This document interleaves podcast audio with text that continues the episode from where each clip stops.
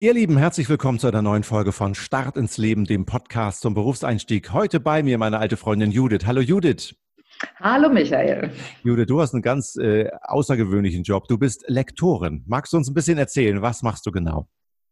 Genau, ich bin Lektorin und da ich eine freiberufliche Lektorin bin, mache ich in erster Linie Textarbeit. Das heißt, ich bekomme ein Manuskript und dieses Manuskript überprüfe ich auf inhaltliche Fehler, ob es in sich logisch ist, ob es unter Umständen dem dahinterstehenden Konzept entspricht. Ich spreche unter Umständen mit den Autoren, wenn etwas nicht stimmt oder ich etwas nicht verstanden habe. Andere Dinge berichtige ich einfach oder schreibe Kommentare mhm. ähm, und verändere diesen Text. Und was sind denn das für Texte? Sind das Bücher oder sind das äh, Theatertexte? Du hast eben das Wort Manuskript benutzt. Ähm, erzähl mal so ein bisschen, was äh, so Inhalte von solchen Texten sind. Also in meinem Fall sind es Bücher und es sind Sachbücher, beziehungsweise es ist noch mein spezieller Fall, es sind erzählende Sachbücher. Also ich lektoriere keine Romane, die müssen auch lektoriert werden, sondern ich lektoriere Reiseführer, die ein bestimmtes Konzept haben. Da werden zwei Figuren auf die Reise geschickt durch eben das Land, das behandelt werden soll. Und die erleben einiges. Mhm. Und ähm, daran kann man dann einiges äh, über die Kultur ablesen. Ähm, dazu gibt es dann noch so kleine Infokästen, wo so Wissenswertes ähm, über das jeweilige Land drin steht. Und das sind meine Manuskripte. Also wenn die Autoren das Buch fertig geschrieben haben, dann kommt das als eine Word-Datei zu mir und ich lektoriere das dann. Wer sind denn deine Auftraggeber eigentlich? Sind das die Verlage, unter denen dann diese Bücher erscheinen oder sind das die Autoren? Wer findet dich und wie erfolgt da so die Beauftragung? Woher kennst du die? Woher kennen die dich? Also die Beauftragung erfolgt eigentlich immer über den Verlag. Also der Verlag, der dieses Buch veröffentlichen will, der sucht sich seine Lektoren und Lektorinnen. Ähm, und tatsächlich, weil Textarbeit was sehr Aufwendiges ist, ist es oft so, dass die Lektoren, die sie auch im Haus haben, dass sie gar keine Zeit dafür haben. Und deswegen suchen sie sich freiberufliche Lektoren. Mhm. Sozusagen um, zur ähm, Unterstützung, damit das einfach, genau. mit die mehr, mehr schaffen sozusagen. Ganz genau. Also die Lektoren, die im Verlag sitzen, arbeiten relativ selten direkt am Text, weil die haben noch viele, viele andere Aufgaben. Die müssen ähm, Autoren akquirieren, die müssen die Programmplanung mitmachen, die müssen mit der Presse in Verbindung stehen, die müssen mit Literaturagenten neue Autoren suchen und aufbauen, die müssen die Autoren betreuen die haben unglaublich viel zu tun. Die haben viele Konferenzen, viele Telefongespräche und Mailverkehr. Die haben nicht die Zeit, um tatsächlich noch ein Manuskript zu bearbeiten. Ah. Das ist sehr, sehr selten. Ja. Okay, das ist interessant, dass du das sagst, weil äh, mir war gar nicht klar, dass ein Lektor oder eine Lektorin auch diese Aufgaben, die du gerade beschrieben hast, noch übernehmen muss. Ich habe immer gedacht, äh, so jemand liest nur Texte und ich glaube, man nennt das Redigieren, ja, also man liest die durch und bearbeitet genau. die. Mhm. Ah ja, genau. und äh, es scheint mir so, äh, wer diese Arbeit macht, der muss sich ja irgendwie schon für Texte begeistern können. Wie war das bei dir genau? Wie bist du zu diesem Beruf gekommen und was begeistert dich daran? Ja, du hast natürlich völlig recht. Man muss sich tatsächlich fürs Lesen und für Bücher begeistern können. Man muss mit Texten einfach was anfangen können. Da habe ich jetzt Glück gehabt. Ich habe immer wahnsinnig gerne gelesen. Ich habe unglaublich viel gelesen. Und ähm, für mich war Deutsch immer mein Lieblingsfach. Dementsprechend habe ich dann später auch äh, Germanistik studiert. Ich habe dann auch noch Sprachen studiert, aber Germanistik war tatsächlich mein Hauptfach. Und so ein Literaturstudium ist tatsächlich eine sehr, sehr gute Voraussetzung, um später mal in den Lektoratsbereich zu gehen. Also um überhaupt sich mit diesem ganzen Medium Buch irgendwie zu verbinden. Mhm. Kannst du denn vielleicht noch ein bisschen mehr auf die Inhalte des Studiums eingehen? Was lernt man da? Du hast gerade gesagt, das scheint das Studium der Literaturwissenschaften zu sein. Was genau macht man da? Man kann nicht nur Literaturwissenschaft machen, ein bisschen Sprachwissenschaften ist auf jeden Fall dabei. Also man lernt etwas ähm, über die Geschichte unserer Sprache, wo sie herkommt und auch im Vergleich zu anderen Sprachen. Was sind eigentlich die Eigenheiten? Was sind die Unterschiede? Und das erklärt dann auch schon sehr, sehr viel über die deutsche Sprachkultur. Jede Sprache hat eine gewisse Kultur, ähm, wie das gewachsen ist, wie sich das weiterentwickelt. Also es gibt ja zum Beispiel schon den Unterschied, dass es in manchen Sprachen kein Sie gibt. Ah, so wie im Englischen, Sprachen, ne? Ja. Im Englischen zum Beispiel insbesondere, aber tatsächlich im Englischen gibt es tatsächlich ein verdecktes Sie, weil es ist ein Unterschied, ob ich jemanden mit Mister anspreche oder ähm, hm. mit dem Vornamen. Ja, ja. Das ist tatsächlich, ähm, das ist gar nicht so eindeutig. Aber zum Beispiel im Schwedischen oder im Dänischen, in den skandinavischen Sprachen, die hatten durchaus auch mal ein Sie. Das haben sie aber einfach abgeschafft. Tatsächlich konsequent abgeschafft. Da wird nur noch, ich glaube, die dänische Königin und auch die schwedischen Könige, die werden, glaube ich, gesiezt. Und ansonsten duzt man sich grundsätzlich. Hm. Und das macht was mit der Kultur, ne? Das macht was mit der Kultur, genau. Und bei uns wiederum, wir haben ja durchaus noch eine Du- und Sie-Unterscheidung, die aber auch mit der Zeit sich verändert hat. Also früher hat man ja zum Beispiel das Gegenüber noch mit euch angesprochen, tatsächlich noch in der Pluralform. Und inzwischen sagen wir nur noch Sie. Also es ist schon, äh, schon anders geworden. Im Französischen wiederum ist es auch nochmal spannend. Da gibt es tatsächlich noch Kinder, die ihre Eltern siezen. Ah, das habe ich auch schon mal gehört. Aber, ja, ja. ja. Wie ist das verteilt, die, dieser Anteil an diesen sprachwissenschaftlichen Komponenten und der Literaturwissenschaft? Du hast das ja angedeutet, dass das aus diesen beiden Teilen im Wesentlichen yeah. besteht, das Germanistikstudium.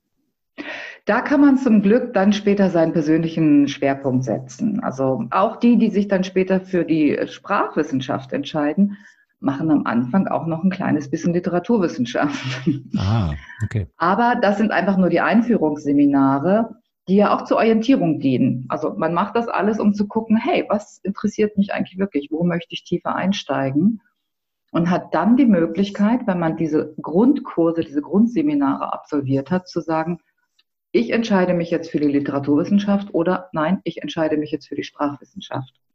Ich habe mit meinem Freund Martin, der Philosoph ist, äh, gesprochen ja. und der hat gesagt, ja klar, das Philosophiestudium ist manchmal äh, so ein bisschen verpönt, weil viele denken, ja, da kann man ja nur Taxifahrer mit werden, weil es eben so unspezifisch ist und gar keinen richtigen Anwendungsfall hinterher im Beruf gibt. Wie ist das mit Germanistik? Ist dann klar, wenn ich Germanistik studiere, ich werde Lektorin oder gibt es auch ein ganz breites Berufsfeld, ähm, in dem man arbeiten kann? Ich glaube, dass Germanistik ein Studium ist, äh, mit dem man unglaublich viel werden kann. Das ist ein sehr generalistisches Studium. Also das ist sehr, sehr breit gefächert. Und es hat ja auch immer was damit zu tun, welche Nebenfächer man dazu nimmt. Aber natürlich kann man mit Germanistik, wenn man nicht ins Lehramt geht, das ist ja sowieso schon, schon mal eine Möglichkeit, ähm, kann man zum Beispiel auch in den Journalismus gehen. Ähm, man kann in Verbindung mit Sprachen, man kann übersetzen. Man kann aber auch in ganz, ganz viele andere Bereiche gehen. Man kann das noch mit Soziologie kombinieren. Man kann ähm, zum Beispiel auch in freie Lehrberufe gehen, in freie Trainerberufe. Das hat viel damit zu tun, was man dann nach diesem Studium an Praktika, Volontariaten und Ähnlichem macht. Würdest du sagen, dass jemand, der Germanistik studiert hat, besonders darin trainiert und geschult und geübt ist, weil er auch vielleicht gerade so wahnsinnig viel liest, sich auszudrücken und einfach so sensibilisiert ist auf die Art und Weise, wie wir uns austauschen, ob es im Privatleben ist, aber natürlich auch im Berufsleben. Das kommt auf einen selber drauf an und es kommt auch so ein bisschen darauf an, welchen Schwerpunkt man innerhalb seines Studiums setzt. Aber selbstverständlich sind alle Kommunikationsberufe sind für Germanisten natürlich ganz wunderbar. Da bringen sie schon mal ein, ein gutes Startkapital mit dass man dann sicherlich nochmal ausbauen kann, indem man dann nochmal spezielle Weiterbildungen macht im Bereich Kommunikationspsychologie ähm, oder eine Coaching-Ausbildung oder ähnliches. Da gibt es inzwischen sehr, sehr viel. Germanistik allein, also nur das Germanistikstudium, reicht nicht, um tatsächlich irgendwie nochmal erfolgreich in einen Beruf reinzugehen. Mhm. Das heißt, man muss sich dann irgendwie nochmal spezialisieren oder in einer bestimmten Form interessieren und weiterbilden, genau. um dann schließlich mit, diesem, mit diesen guten Grundlagen ähm, aufzubauen. Genau, man muss tatsächlich ähm, sich orientieren in der Praxis und da kann ich immer nur raten, Praktika machen. Praktika machen, Praktika machen, Praktika machen. Einfach mal reinschnuppern. Ich glaube, man kriegt sehr, sehr schnell einen Eindruck, was einen interessiert und was einem liegt und was einem nicht so liegt. Das heißt, Praktika, im, du hast eben angesprochen, im Verlag, das ist offensichtlich eine, eine erste Wahl, die man dann irgendwie äh, macht als jemand, der gerne mit Büchern zu tun hat, der gerne ja. liest. Aber wahrscheinlich auch, du hast auch im Nebensatz gesagt, Journalismus in Agenturen, genau, Werbe, Werbeagenturen vielleicht, überall dort, wo mit Texten hantiert wird.